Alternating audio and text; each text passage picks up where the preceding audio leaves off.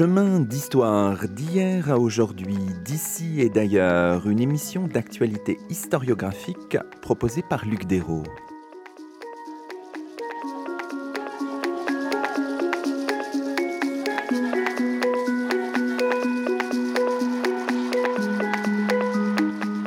Bonjour à toutes et à tous, c'est le 45e numéro de nos chemins d'histoire, le troisième de la deuxième saison. Aujourd'hui, nous avons le plaisir d'accueillir à notre micro Philippe Artière. Bonjour à vous. Bonjour. Philippe Artière, vous êtes directeur de recherche au CNRS, chercheur au sein de l'Institut de recherche interdisciplinaire sur les enjeux sociaux auprès de l'École des hautes études en sciences sociales. Vous venez de publier aux éditions du CNRS un ouvrage intitulé un séminariste assassin, l'affaire Bladier, 1905. Alors, ce qu'on peut faire en début d'émission, c'est un peu de, évidemment de présenter cette affaire Bladier qui constitue le, cœur de votre ouvrage. Les faits sont, connus et vous commencez par ça. Vous dites, vous rappelez que le 1er septembre 1905, en fin d'après-midi, à Royac, à quelques 30 km d'Aurillac, Jean-Marie Bladier, âgé de 17 ans, il est né, on a sa date de naissance, le 12 juin 1888, élève depuis un an au petit séminaire de Saint-Flour, tue Jean Ronet, un camarade âgé de 13 ans en lui coupant la tête. Bladier se présente très vite à la gendarmerie et est mis en état d'arrestation. Alors, si je résume ça crûment, ça apparaît comme un fait divers, mais en réalité, assez vite, dans l'épaisseur des archives, dans l'épaisseur des sources qu'on a à disposition, on voit que ce fait divers est complexe, charrie avec lui euh, beaucoup de choses. Alors, un fait divers euh, ordinaire, non. En fait, euh, l'affaire Bladier est une affaire euh, exceptionnelle. Elle est exceptionnelle pour euh, de nombreuses raisons. la première, c'est l'âge des protagonistes. Jean-Marie Bladier a à peine 18 ans, enfin même pas. Il faut pas jamais oublier qu'on est, on est, on est mineur encore à, l'époque. c'est donc encore un très jeune homme et sa victime a 13 ans. Donc c'est une affaire qui touche à l'enfance même si, encore une fois, historiquement, euh, l'enfance est une notion qui varie et que euh, Jean-Marie fait partie de ces rares euh, élèves, enfin de ces rares jeunes gens qui vont au, séminaire, enfin qui vont à l'école, puis au séminaire. Jean-Marie a fait partie de ces jeunes gens repérés par les prêtres lors de campagnes qu'ils font dans le Massif central pour repérer de futurs candidats à la prêtrise et ces candidats vont euh, ensuite rejoindre le, petit séminaire. C'est donc une affaire exceptionnelle en ce sens que, évidemment, par ailleurs, vous l'avez rappelé, c'est une affaire sanguinaire. C'est une affaire avec un geste d'une violence très rare. Pas penser qu'on décapite euh, à tour de bras au début euh, du, 19, du siècle. C'est ça, c'est ce geste et la jeunesse des protagonistes. Ça, c'est les deux points qui me semblent importants L'autre point extraordinaire de cette affaire, on, y reviendra, euh, c'est que Jean-Marie va écrire.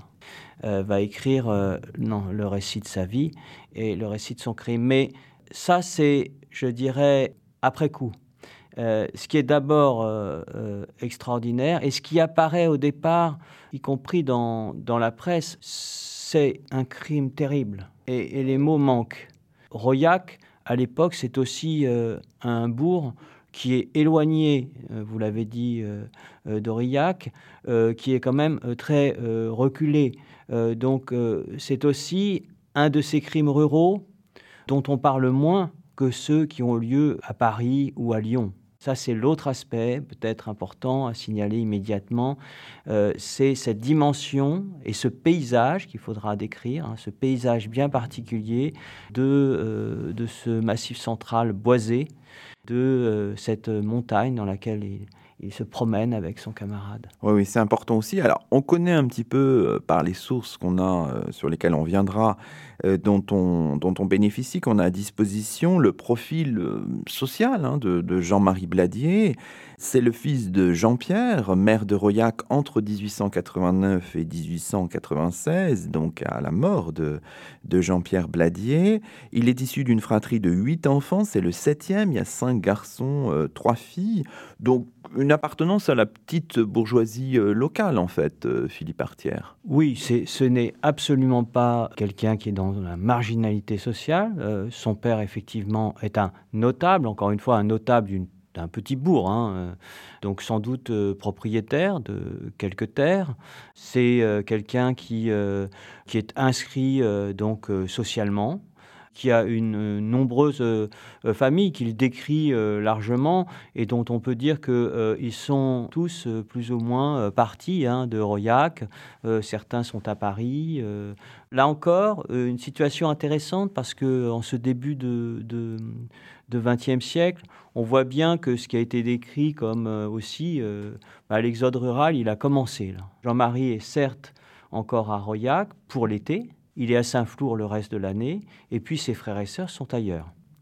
Euh, donc on est dans ce...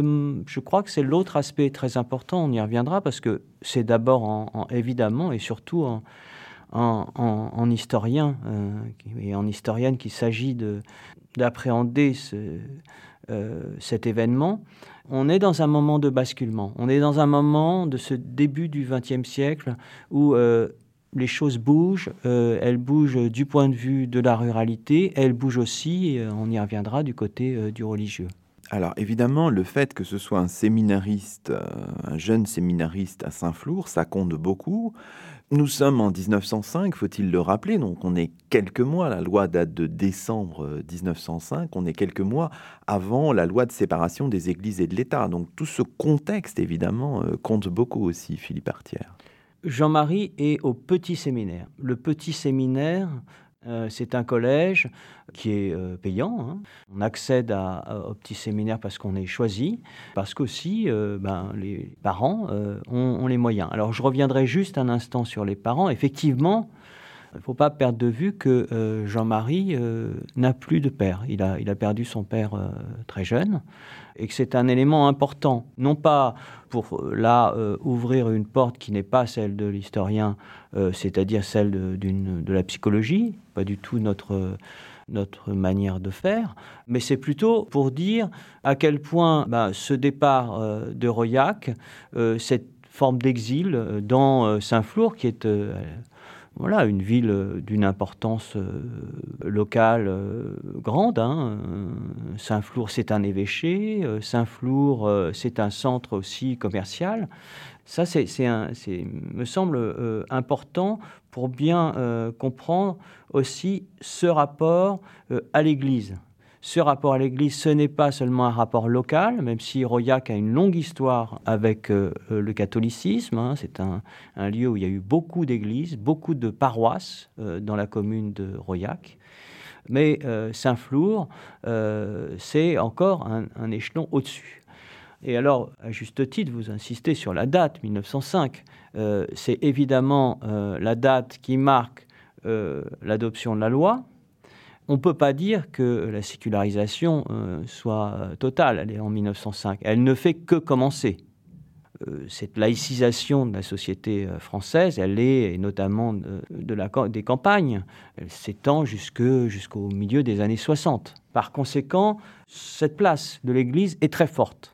Et vous avez dit en ouvrant l'émission que Jean-Marie est allé immédiatement se livrer aux gendarmes. C'est pas tout à fait exact. Parce qu'en fait, et, c'est un détail qui n'est pas, euh, à mon sens, euh, anodin, il va d'abord chercher un curé. Il va d'abord vers euh, ce qui constitue pour lui l'autorité, c'est-à-dire le prêtre, celui à qui on se confesse. Et ça, peut-être que effectivement, à travers ce geste, on voit cette tension que porte la loi, parce que cette loi de 1905, on sait combien elle a fait débat. On voit bien que l'affaire, l'affaire Bladier fait du bruit pendant quelques mois, à partir du 3 septembre et jusqu'à la fin de l'année, jusqu'au début du mois de, décembre à peu près. Il y a une construction médiatique qui est faite, une construction médiatique du monstre en fait. On le voit bien avec toutes les citations que vous reprenez euh, de journaux, euh, et en particulier des journaux à vocation euh, nationale et pas seulement locale.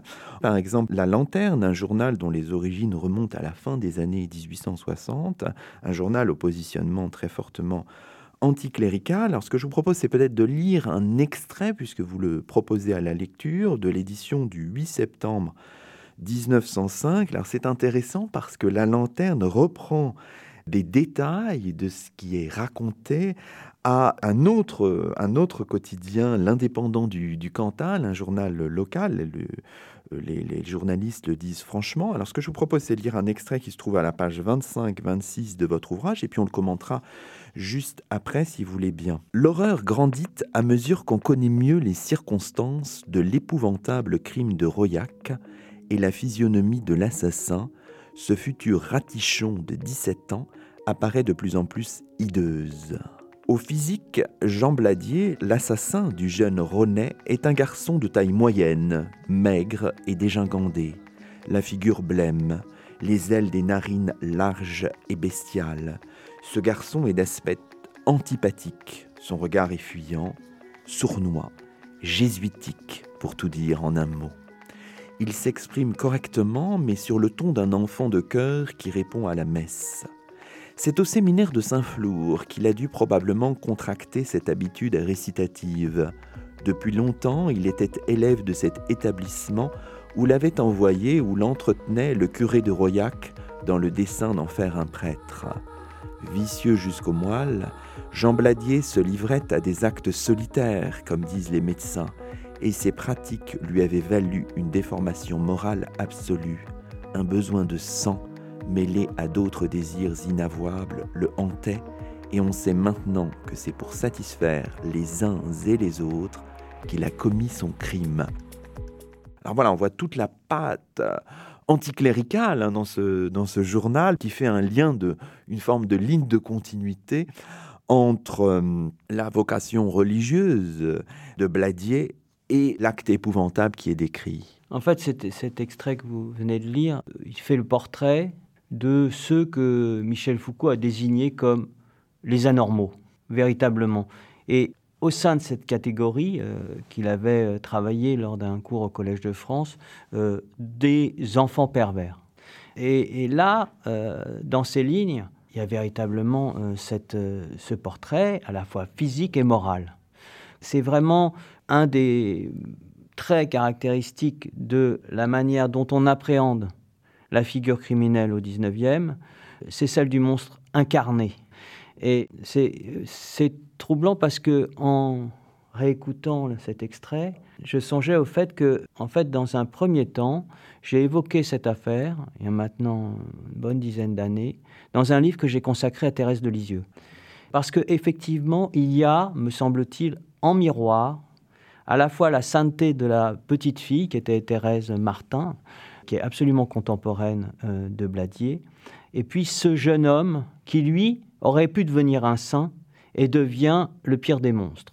Parce que il est évoqué ce, ce duel entre le bien et le mal auquel se livre Jean-Marie, eh bien, il cède finalement euh, il cède au mal, évidemment, avec des guillemets, hein, je veux dire par là, qui cède euh, à ce qui constitue pour lui euh, le mal, ce qui constitue socialement le mal, à savoir le meurtre d'autrui.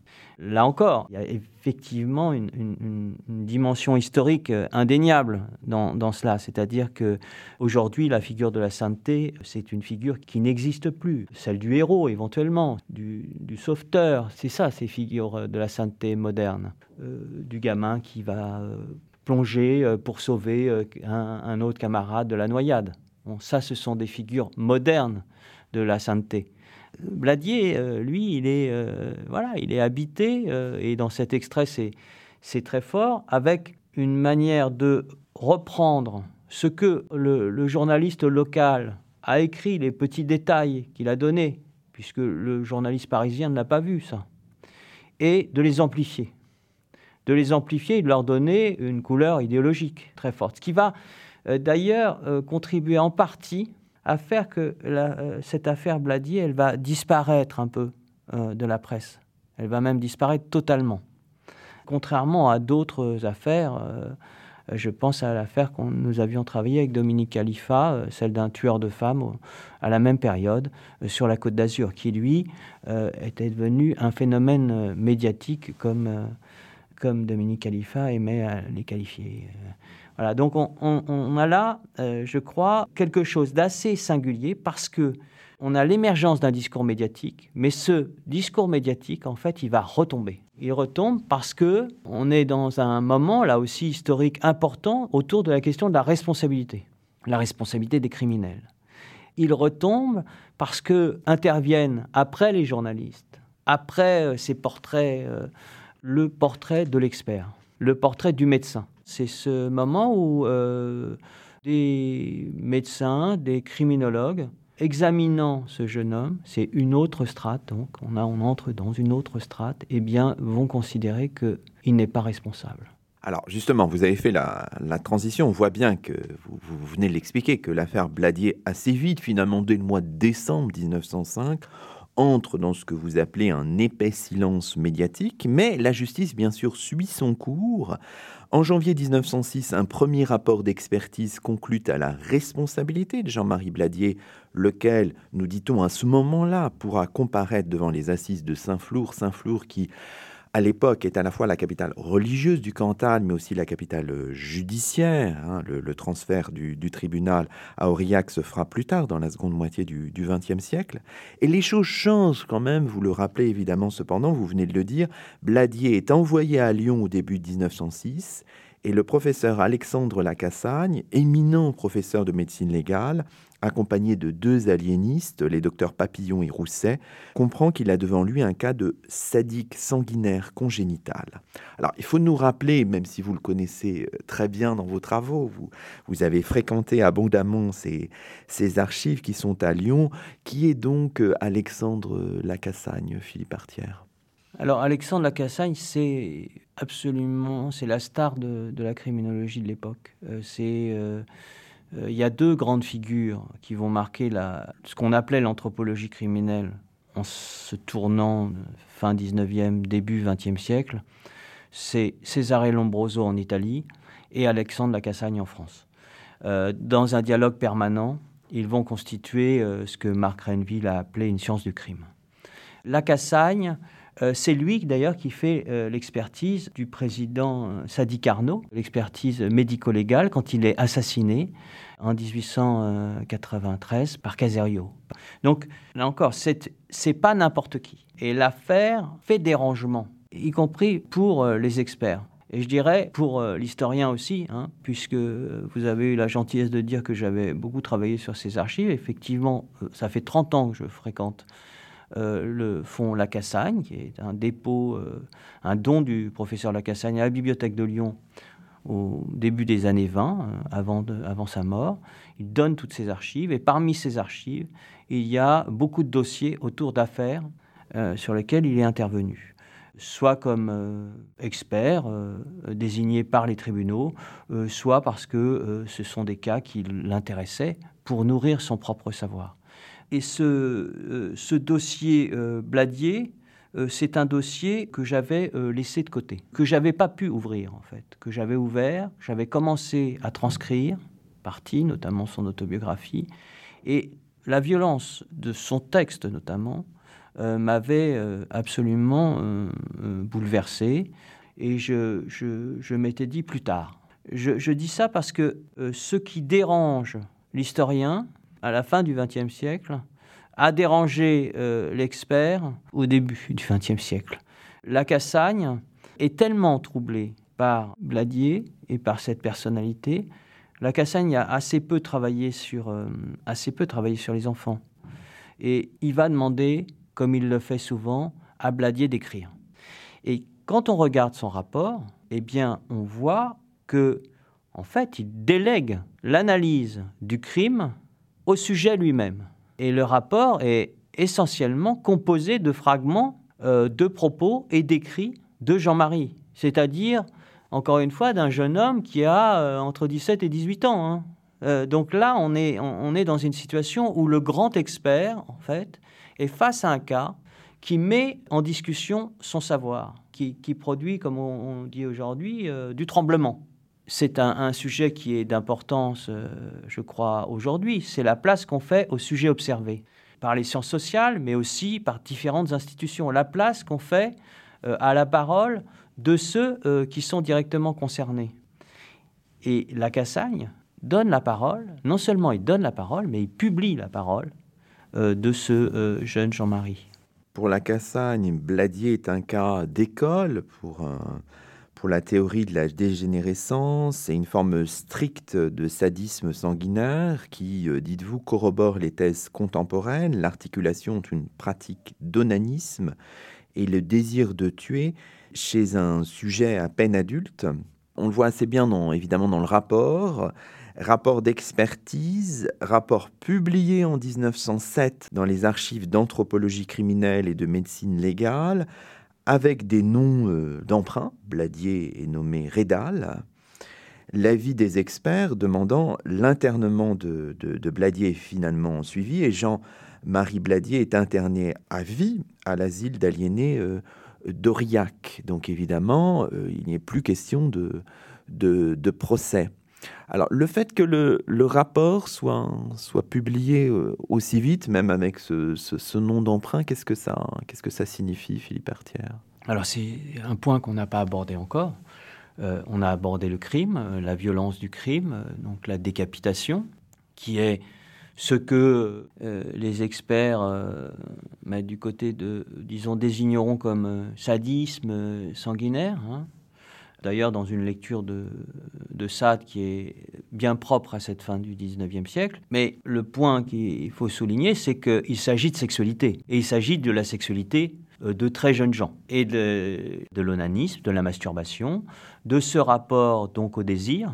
Et là, on entre évidemment dans quelque chose qui va devenir central en ce, cette fin 19e et début 20e euh, siècle, qui est celle de l'inconscient. Ça, c'est l'autre dimension de, de, Bladier, qui est très, encore une fois, très loin euh, d'Alexandre Lacassagne. Mais euh, cette question euh, centrale de la sexualité dans son rapport, les pulsions sexuelles dans le rapport à la pulsion de mort, elle est, je dirais, noir sur blanc dans le texte de, de Bladier. C'est peut-être aussi là que ce texte est effrayant au point que non, Jean-Marie ne va pas pouvoir, ne va pas aller au tribunal. Il n'a pas sa place au tribunal. Sa place est du côté de euh, l'asile, euh, du côté euh, de l'hôpital psychiatrique, mais plutôt de l'asile, disons-le, puisqu'il ne s'agit pas tellement de le soigner, mais plutôt de l'exclure et de l'exclure aussi de l'histoire. Quand on ne juge pas quelqu'un, euh, ça veut dire qu'il n'y a pas de dossier. Hein, euh, il n'y a pas donc il n'y a pas eu un, dossier euh, comme il y a pour les assises, comme les historiennes et les historiens aiment à travailler, c'est-à-dire ces gros dossiers avec énormément de témoignages, une enquête de police. Tout cela n'a pas lieu parce que les experts mettent fin très rapidement à cela en renvoyant Bladier du côté de la folie et non euh, du côté euh, de la justice. Exclu de l'histoire, mais néanmoins, le rapport, même avec ce nom d'emprunt, est publié euh, très vite. Il y a cette espèce de, paradoxe quand même. Enfin. Oui, alors là encore, c'est assez troublant pour, pour nous aujourd'hui, où l'expertise, enfin les experts devant les tribunaux, sont beaucoup moins voyants, importants qu'ils ne l'étaient. ce savoir qu'ils sont en train de constituer, c'est un savoir, euh, comme disait Michel Foucault, c'est un savoir pouvoir. Donc c'est un savoir qui a aussi une influence euh, politique très forte. La Cassagne, euh, dans les années 10, va être un de ceux qui va porter cette crise de la répression, hein, va dire qu'il y a trop de crimes et qu'il faut maintenant sévir plus. Par ailleurs, encore une fois, Alexandre Lacassagne est un une grande figure de, l'anthropologie euh, criminelle, mais c'est aussi un grand notable à Lyon. Euh, donc c'est quelqu'un qui, circule dans beaucoup de cercles. Alors cette publication, même si elle est anonyme, hein, enfin elle est anonymisée comme on dit, pour la Cassagne c'est une pièce importante pour l'édification de son savoir. Bladier étant un des éléments euh, de la construction de cette notion de sadique sanguinaire congénital une des catégories hein, inventées par ces médecins pour qualifier l'inqualifiable. Ça, c'est l'autre aspect de peut-être de, ce type d'affaires et de l'affaire Bladier. C'est comment le crime produit des discours sans cesse et comment, en même temps, il, il fait toujours progresser, enfin, cette masse de discours, pas progresser, mais une sorte d'accumulation infinie. Encore une fois, les historiens, et je pense à Dominique Khalifa, ont beaucoup travaillé.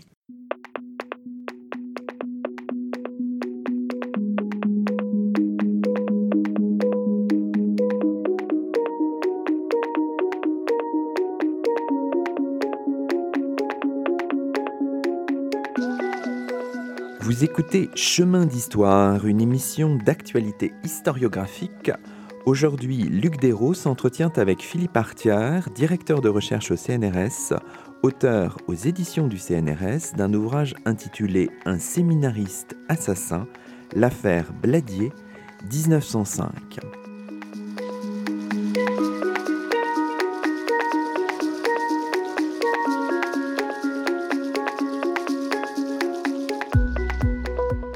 On peut continuer en votre compagnie, Philippe Artière, cette conversation en proposant finalement ce que vous faites dans votre ouvrage, des lectures de, l'événement dont on vient de, parler. Alors, ce qui veut dire évidemment se plonger, ce que vous faites depuis euh, des décennies, si j'ose dire, dans, les archives, et singulièrement dans ces archives euh, La Cassagne, à la bibliothèque de la Pardieu, euh, à Lyon, et dans ce fameux manuscrit 5270 ou 52 2,70. Alors, il faut que vous nous disiez peut-être un peu euh, certaines choses sur ce, manuscrit. On a l'impression que c'est un manuscrit d'une incroyable richesse, puisqu'il comprend le brouillon du manuscrit des experts, des correspondances, des écrits de l'expertisé, dont des extraits, on l'a dit tout à l'heure, très nombreux sont repris dans le, dans le rapport. Enfin voilà, c'est un document, ce, manuscrit-là, qui constitue en fait le, cœur de votre ouvrage et de votre démonstration. C'est un document avec de multiples strates, enfin qui est, qui est passionnant à, à étudier, qui s'inscrit un peu dans tout ce que vous faites finalement sur, euh, sur l'archive, Philippe Artière. Oui, c'est un, un, un, document, je, je l'ai dit, c'est un document d'abord qui m'est tombé des mains, hein, mais qui m'est tombé des mains par euh, inquiétude, par euh, peur, par euh, son trouble. c'est un, ensemble qui comprend à la fois les deux expertises, hein, l'expertise du premier médecin, et puis la contre-expertise de la Cassagne et de deux aliénistes. Et puis ensuite, il y a des échanges, tout un ensemble d'échanges euh, entre les, différents experts euh, euh, lyonnais. Parce que ce qu'on n'a pas précisé, c'est que Jean-Marie est transféré à Lyon.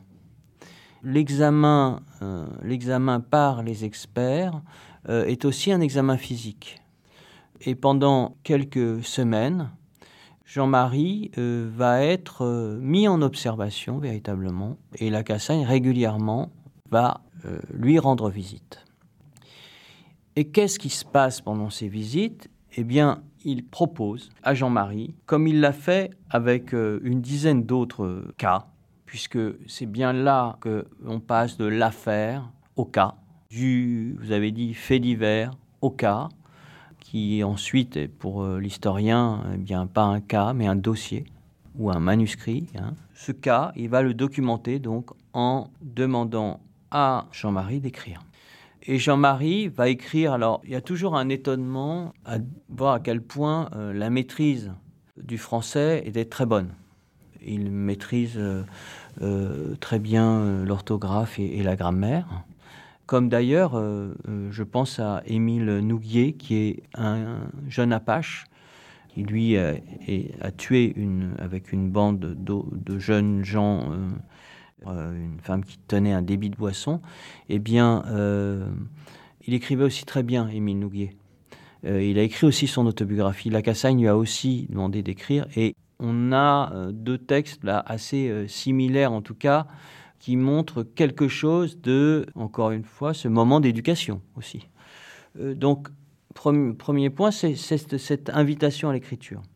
Invitation à l'écriture qui, évidemment, généralement suscite une adhésion par les, prisonniers, puisque ça leur permet beaucoup de choses. Ça leur permet d'avoir de la visite, ça leur permet euh, d'avoir aussi, euh, ils sentent qu'il y a un intérêt. Encore une fois, euh, la prison, l'enfermement, c'est très, dur. Donc la Cassagne est quelqu'un de, de très paternel, hein. donc il va voir ces jeunes gens. Alors, dans le cas de, de, Bladier, ce qui est intéressant, c'est qu'en fait, on a des fragments retravaillés ou tout au moins collés donc on a une matière qui n'est pas brute. On a une matière, ce manuscrit, c'est une matière euh, qui est en grande partie une matière euh, recopiée, que se sont appropriés ces médecins. Donc euh, c'était un des exercices compliqués que de repartir dans le manuscrit pour retrouver comment les médecins avaient organisé ce discours et comment lui, Bladier, l'avait écrit au départ. Parce que je dis une invitation à l'écriture, euh, c'est vrai, mais il y avait aussi des consignes. Plusieurs fois dans le manuscrit, il y a mes rêves, euh, mon alimentation, euh, des choses comme ça. Donc on voit bien que ce sont des questions aussi posées. Donc c'est là que je voudrais insister sur le fait que ce n'est pas, et je crois que c'est très important, là en reprenant les travaux de Philippe Lejeune, qui est quand même celui qui a d'abord vu ces textes. Hein. Philippe euh, le Jeune, c'est lui qui m'a envoyé là, euh, ah il y a 30 ans. Ah, euh, c'est lui qui m'a dit, je pense que ça peut vous intéresser. J'avais, j'avais à l'époque 22 ans, et il m'a dit, je pense que ça, ça, peut vous intéresser. Et, et, Alors je rappelle pour nos auditeurs, hein, Philippe le Jeune, c'est l'auteur du pacte autobiographique, bien connu. Voilà, c'est, enfin, oui, c'est, disons, c'est Philippe le Jeune et une des personnes qui a largement contribué à faire entrer la littérature autobiographique en littérature ou dans le domaine des études littéraires et, notamment a beaucoup travaillé et progressivement travaillé uniquement euh, sur ce que euh, euh, d'autres chercheurs et notamment un, anthropologue qui s'appelait Daniel Fabre avait appelé les écritures ordinaires. Donc on, est, on est là dans ce grand massif des écrits personnels, Hein, de ces écritures à la première personne. Euh, une écriture là, dans le cas de Bladier, qui est une écriture bien particulière parce que c'est une écriture qui est suscitée, je l'ai dit, et qui est dirigée. Donc pas d'écriture, il n'y a pas d'écrit brut comme on pourrait dire. Euh, de toute façon, on peut se demander même dans quelle mesure l'écriture brute existe. Il n'y a pas d'autobiographie euh, comme ça, euh, jetée, sortie de nulle part. Il y a toujours des modèles, il y a toujours, euh, des, enfin, il y a toujours des lectures qui, évidemment, influencent les manières d'écrire. C'est une, une, dimension qui, sur laquelle j'aimerais insister parce que c'est un peu l'illusion des archives. Il y aurait là des trésors et vous savez comme moi qu'il n'y a pas de trésor, puisqu'en fait, il y a euh, des éléments qui ont euh, été collectés par le pouvoir, par les institutions. Euh, les archives, c'est ça d'abord. Et donc, on est avec un manuscrit qui vraiment est un manuscrit de la Cassagne. Alors, c'est l'autre aspect, c'est cette, ce dialogue en fait qui s'amorce entre ce jeune homme et la Cassagne dans ce texte. Et là, en ayant travaillé sur une quinzaine d'autobiographies maintenant euh, écrits dans ce contexte-là, Bladier déborde la Cassagne, comme un, voilà, un coureur déborde euh, un autre. Euh, en fait, il, va bien au-delà de ce que la Cassagne pensait lire. Et c'est pour ça qu'au centre du livre, le moins recouvert possible d'un appareil critique qui, qui, se mettrait soit à psychologiser, soit à à conceptualiser ce texte, il y a cette parole. Et on peut lire le livre, euh, on peut aller directement dans cette, à cette couche-là. C'est important pour la construction du, livre, parce que c'est une vraie, vraie question aujourd'hui, c'est comment finalement on travaille sur des affaires criminelles.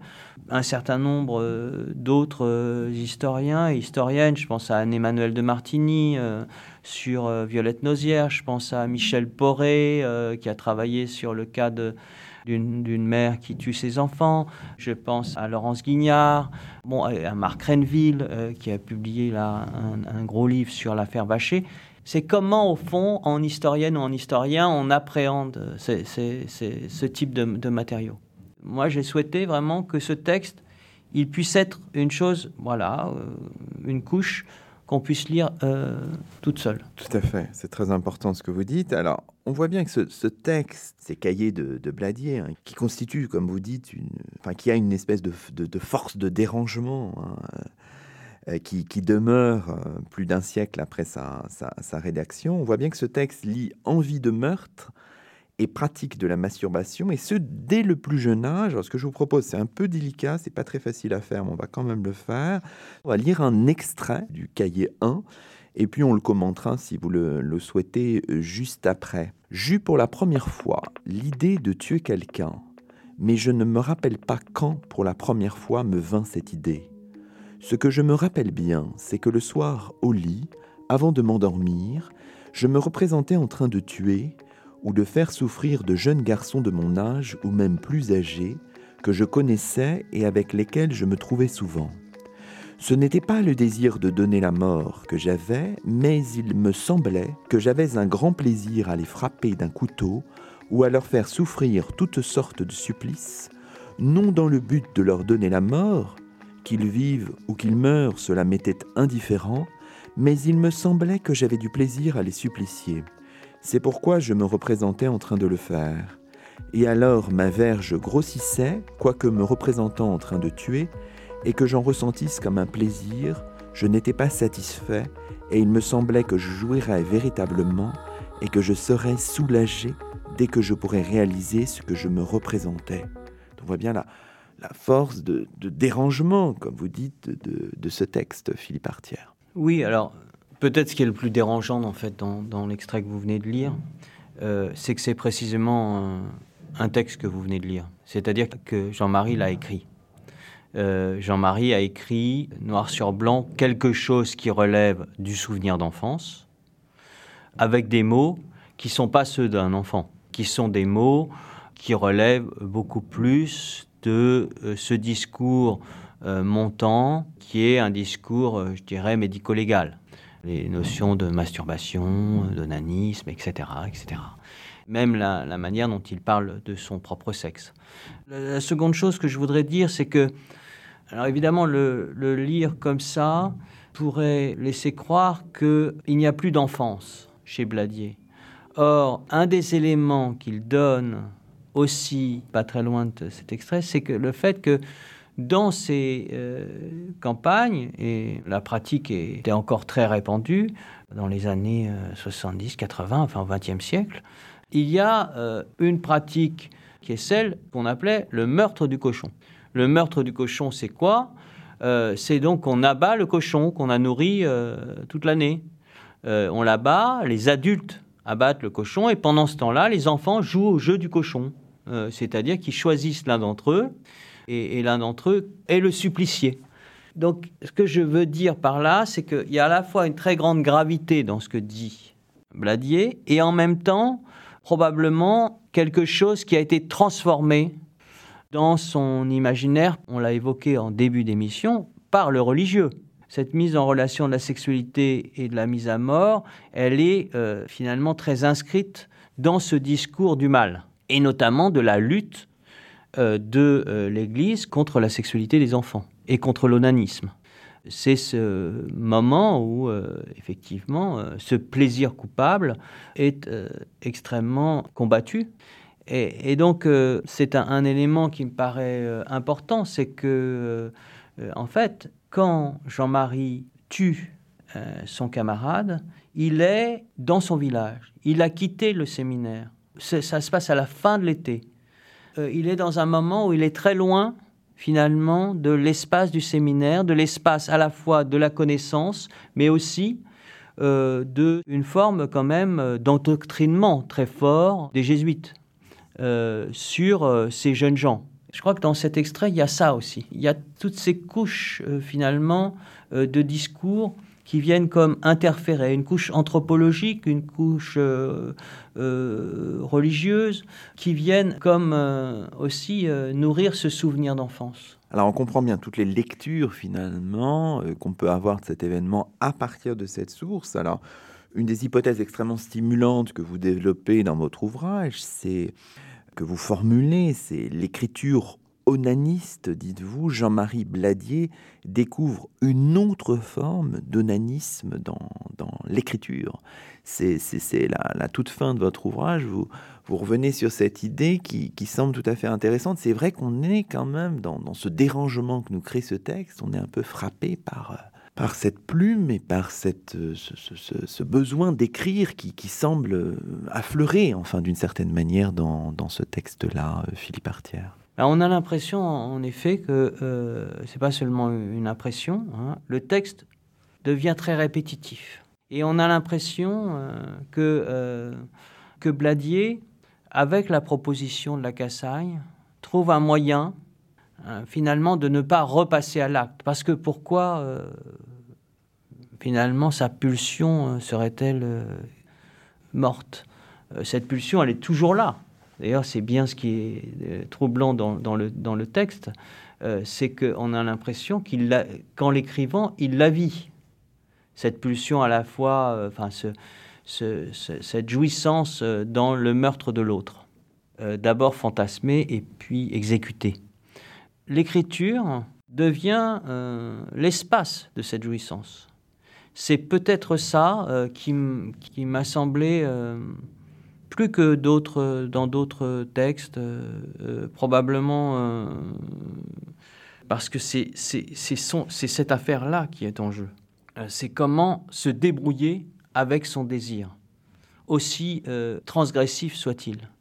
Et ça, c'est, enfin, à mes yeux, en tout cas de, de lecteurs, de lecteurs aussi habités par les travaux de Michel Foucault, que j'ai déjà évoqué, euh, et, cette manière qu'il avait si, si intéressante, précisément, euh, de ne pas euh, les sujets, enfin les individus dans des cases, mais au contraire de s'inquiéter de leur subjectivation, comme il disait, c'est-à-dire de la manière dont ils réussissent à devenir des sujets dans nos sociétés. C'est-à-dire comment Bladier euh, en dépit du fait qu'il est, il n'est pas dans le box des accusés, il, est mis il va être mis au banc de la société parce que l'asile, c'est vraiment le dehors de la société. Eh bien, il va se construire comme sujet, comme moi, euh, dans ce texte. Et c'est ça qui est à la fois aussi, euh, je dois dire, très touchant. on parlait beaucoup du trouble, mais on est aussi touché par euh, ce que l'écriture lui permet euh, de devenir. Alors, par moment, vous dites Jean-Marie. Vous ne dites plus Jean-Marie Bladier, vous dites Jean-Marie. Je ne sais pas, moi j'y ai vu quelque chose qui m'a interpellé. Je ne sais pas s'il faut y voir un sens particulier. Enfin voilà, comment on fait avec ce texte qui effectivement nous dérange, mais dans tous les sens du terme, euh, Philippe Artière À force de cheminer, euh, de cheminer avec, euh, j'ai parlé d'Émile Nouguier, avec Émile, avec Charles Double, qui furent mes compagnons de route du début. Enfin, ils, ils, font partie de nos univers, c'est, ils font partie de nos quotidiens, parce que euh, vous imaginez bien que transcrire un texte comme ça, euh, c'est pas euh, quelque chose qu'on fait entre 8h et, 9h du matin, et puis après on va faire un jogging, et puis après, non, je crois que c'est quand même ce, type de, ce type de rencontre hein, que, que, les archives aussi offrent ne nous laisse pas indifférents. D'où aussi le, le souci de, et la volonté qui est mienne depuis, euh, depuis le début, euh, depuis le livre des vies coupables, qui est celle de partager, aussi de partager des, euh, des matériaux, d'être dans quelque chose qui ne soit pas une captation de Jean-Marie, captation d'ailleurs, on pourrait reprocher ça à la Cassagne, hein, puisque finalement ça devient sa chose, hein, ça devient, ce, ça devient un, un, un sadique sanguinaire congénital mais plutôt euh, d'offrir cette source, parce que la difficulté des archives personnelles, euh, c'est que, bon, elles sont, euh, elles sont très peu disponibles. C'est aussi de les proposer à d'autres pour qu'ils s'en emparent, pour aussi proposer des lectures. Et ça, je, tiens beaucoup à, cette, à cet aspect-là. Pour moi, un, livre, c'est aussi une proposition de lecture qui ne recouvre pas la source, mais qui soit quelque chose qui est mis à la discussion. Et c'est pour ça aussi que le livre est relativement épuré et se focalise sur une hypothèse qui est éminemment discutable, mais que je trouve importante voilà, de, discuter, de commenter, euh, savoir si euh, euh, ça tient. Et l'hypothèse, je vais vous la laisser puisque l'énoncer, parce que d'ailleurs, c'est peut-être un des points. Vous m'avez dit en micro que c'était une des choses qui. Alors, vous n'étiez pas d'accord. Alors, je ne sais pas si j'aurais la prétention de formuler les choses comme ça, mais disons que la lecture anthropologique que vous proposez dans le sillage des travaux de, de, Daniel Fabre. Hein, votre livre est dédié à la mémoire de Daniel Fabre, est intéressante. Vous dites, Royac apparaît comme un bourg rural en voie de sécularisation au tournant des 19e et 20e siècles. Et, vous dites, Bladier aurait perçu ce changement symbolique, a tenté de s'y opposer, dites-vous, de manière très violente. Dans ce cadre d'analyse, euh, ajoutez-vous, le petit séminaire de Saint-Flour apparaît comme un dispositif protecteur perdu à l'été 1905, donc pendant la période de, vacances, au retour, euh, retour à Royac, et le geste meurtrier de Bladier confirmerait cette hypothèse avec la décapitation, la tête brandie vers le ciel. Vous terminez en disant, et c'est une formule voilà, qui, peut, euh, qui peut interroger et qui peut laisser place au débat, comme vous venez de le dire, victime de l'impuissance de la foi, euh, Bladier fait de sa victime la figure de son propre martyr.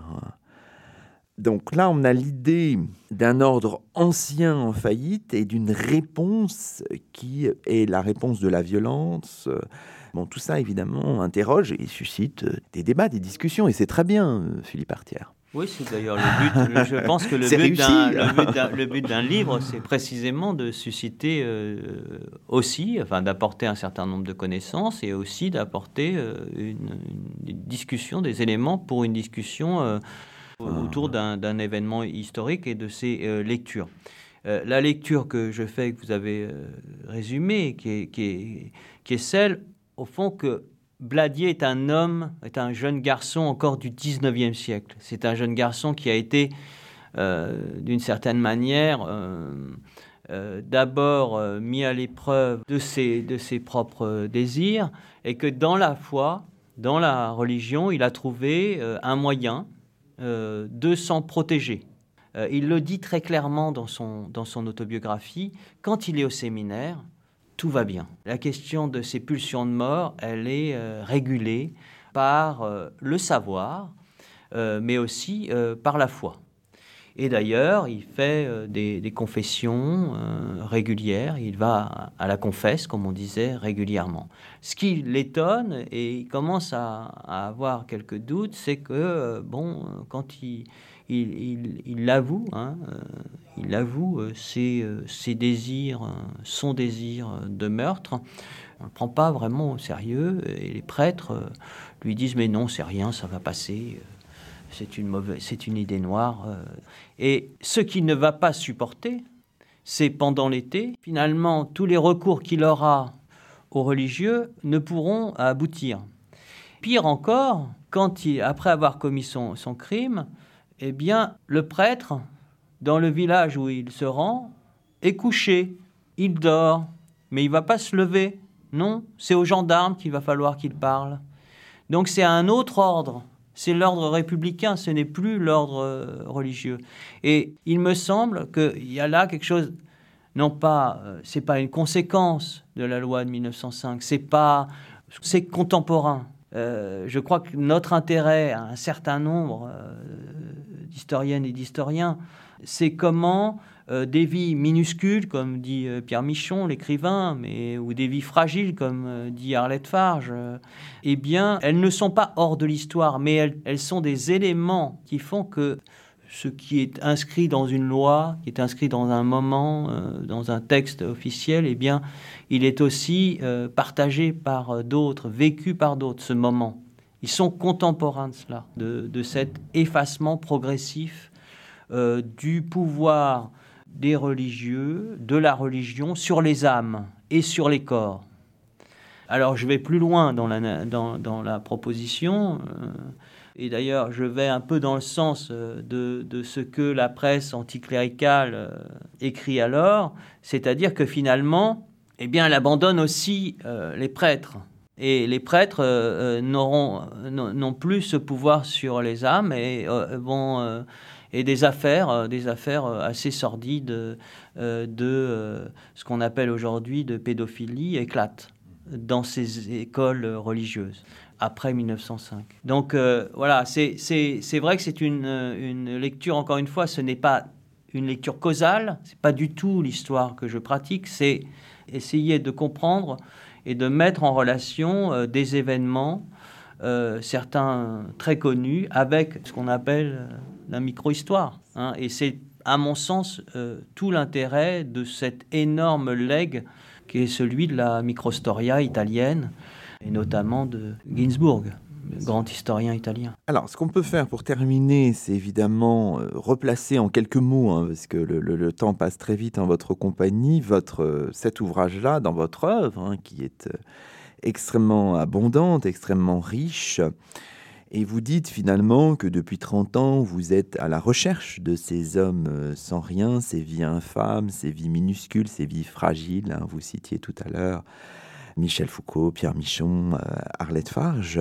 Alors ce que je vous propose, c'est peut-être de faire une dernière lecture pour conclure un peu cette émission, puis on vous donnera la, la, parole juste après pour commenter votre propre texte. C'est issu de l'avant-propos qui est très fort, très riche, euh, vraiment remarquablement écrit. Hein. donc j'en propose une lecture. C'est un extrait des pages 9 et 10 de votre livre. Conjurer l'oubli et faire apparaître par une série de gestes les visages de ces femmes et de ces hommes de la fin du XIXe siècle. Composer une galerie de portraits de ceux que l'histoire n'a pas retenus, ne pas les isoler, mais mettre en relation ces existences, les faire se répondre par des agencements inédits, rompre l'isolement que la mort produit pour redonner à chacun une place, sa place au milieu des autres. Les prendre au sérieux, être un instant plus fort que le travail du temps, faire entendre leurs dialogues, leurs murmures et leurs cris ne pas singulariser ses paroles, mais chercher à travers elles à saisir un moment de notre histoire, chercher à chaque fois la bonne distance, constituer à partir des quelques points des esquisses de portraits dont le trait serait tremblé, laissant à chacun d'eux une opacité, revendiquer et assumer la fragilité de la ligne et le caractère fragmentaire et forcément incomplet de mon propos, travailler avec les blancs et les silences, les accepter comme composantes de la partition, ne pas chercher à tout comprendre, mais proposer une vision d'ensemble qui s'appuierait sur ces zones incertaines. Le contraire du portrait robot, un photomaton bougé. Devenir le miniaturiste maladroit des individus sans visage. Aller en quête de ces figures fragiles du passé, non par curiosité, non par goût de l'hier, mais par nécessité retrouver la communauté perdue dont nous sommes. Ces passants sont nos morts. Ne pas vénérer cette fausse commune de l'histoire, la soumettre à la même critique historienne, suivre l'invitation de Foucault à promener nos scalpels sur leur peau et à inciser ces cadavres, aller au plus près de leur mal, au plus près de ce qu'ils furent, pour peut-être mieux savoir qui nous sommes, le contraire d'un monument aux morts, histoire du présent, histoire pour les présents. Donc c'est très beau, hein, ce texte est magnifique. Donc ce livre finalement, Philippe Artière, il s'inscrit dans, dans des décennies de, de, recherche, à la recherche des, de ces hommes euh, sans rien, de ces vies euh, minuscules, une recherche active que vous poursuivez, que vous poursuivrez. Que nous poursuivons. Euh, ça c'est quelque chose de très important vous l'avez dit, mais euh, enfin, on ne fait pas d'histoire tout seul. Euh, donc ce texte, je l'ai écrit, et je l'ai écrit avec beaucoup de mots des autres, beaucoup de, de, livres produits par et écrits par, par des collègues, des amis, des gens que j'ai jamais connus, voilà, des chercheurs étrangers. Vous avez gentiment dit que ce livre était dédié à Daniel Fabre, qui est mort en 2017, qui a apporté euh, par son travail anthropologique sur le monde rural notamment, euh, mais aussi sur les écrits ordinaires, je, l'ai dit, euh, beaucoup. on est toujours, on vient toujours après en histoire, hein. on, on, vient toujours après, on vient toujours ensemble, c'est-à-dire avec une génération.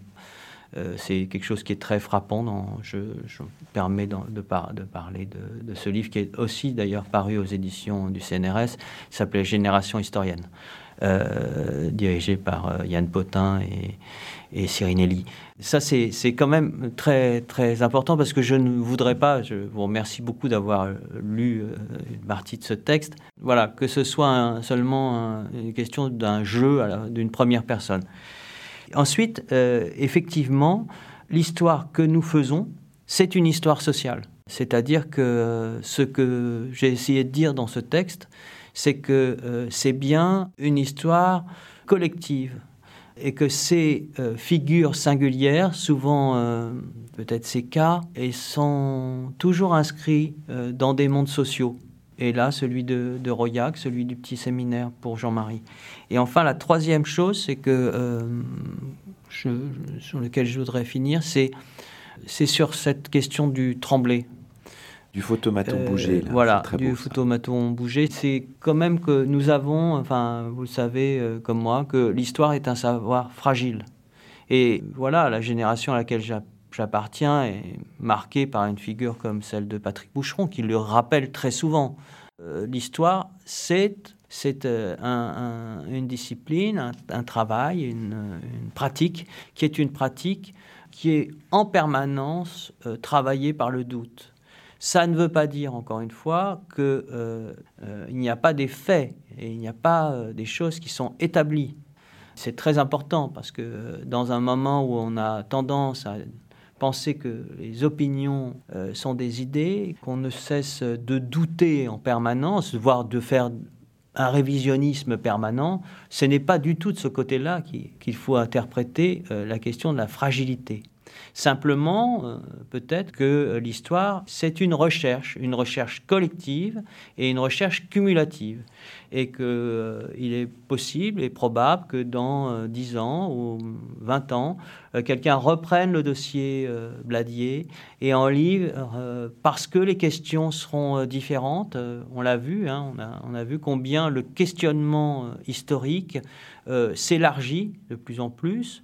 Et, euh, et, là, si la lecture est du côté euh, d'une histoire des sexualités, eh bien, euh, peut-être que demain, il une autre question émergera chez nos futurs collègues et, et cette question proposera une lecture différente. Ça ne veut pas dire qu'elle sera, elle viendra contre Euh, ça ne veut pas dire qu'elle euh, qu niera tout ce qui s'est fait avant sur l'affaire Bladier, ça veut dire qu'elle viendra nourrir ce dossier. Et c'est pour ça que euh, l'idée enfin, de, de couches comme ça qui viennent euh, s'accumuler euh, sur euh, ce, cet événement, ce jour-là, au début septembre 1905, ces couches, il y en aura d'autres et il est, euh, il est absolument euh, essentiel, je crois, euh, d'en avoir conscience.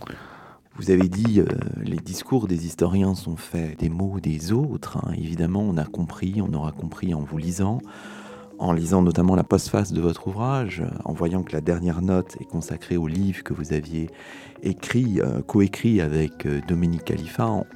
On verra l'importance des travaux de Dominique Khalifa, donc je voulais m'associer euh, de manière peut-être euh, un peu déplacée, mais voilà, je voulais vous le, le dire, m'associer à toute la peine que vous avez après la disparition de Dominique Khalifa, Dominique Khalifa auquel nous rendions hommage dans notre émission précédente et que nous avions reçu dans cette émission en janvier dernier. Merci beaucoup Philippe Artière. Et c'est ainsi que se termine le 45e numéro de Chemin d'Histoire, d'hier à aujourd'hui, d'ici et d'ailleurs, le troisième de la saison.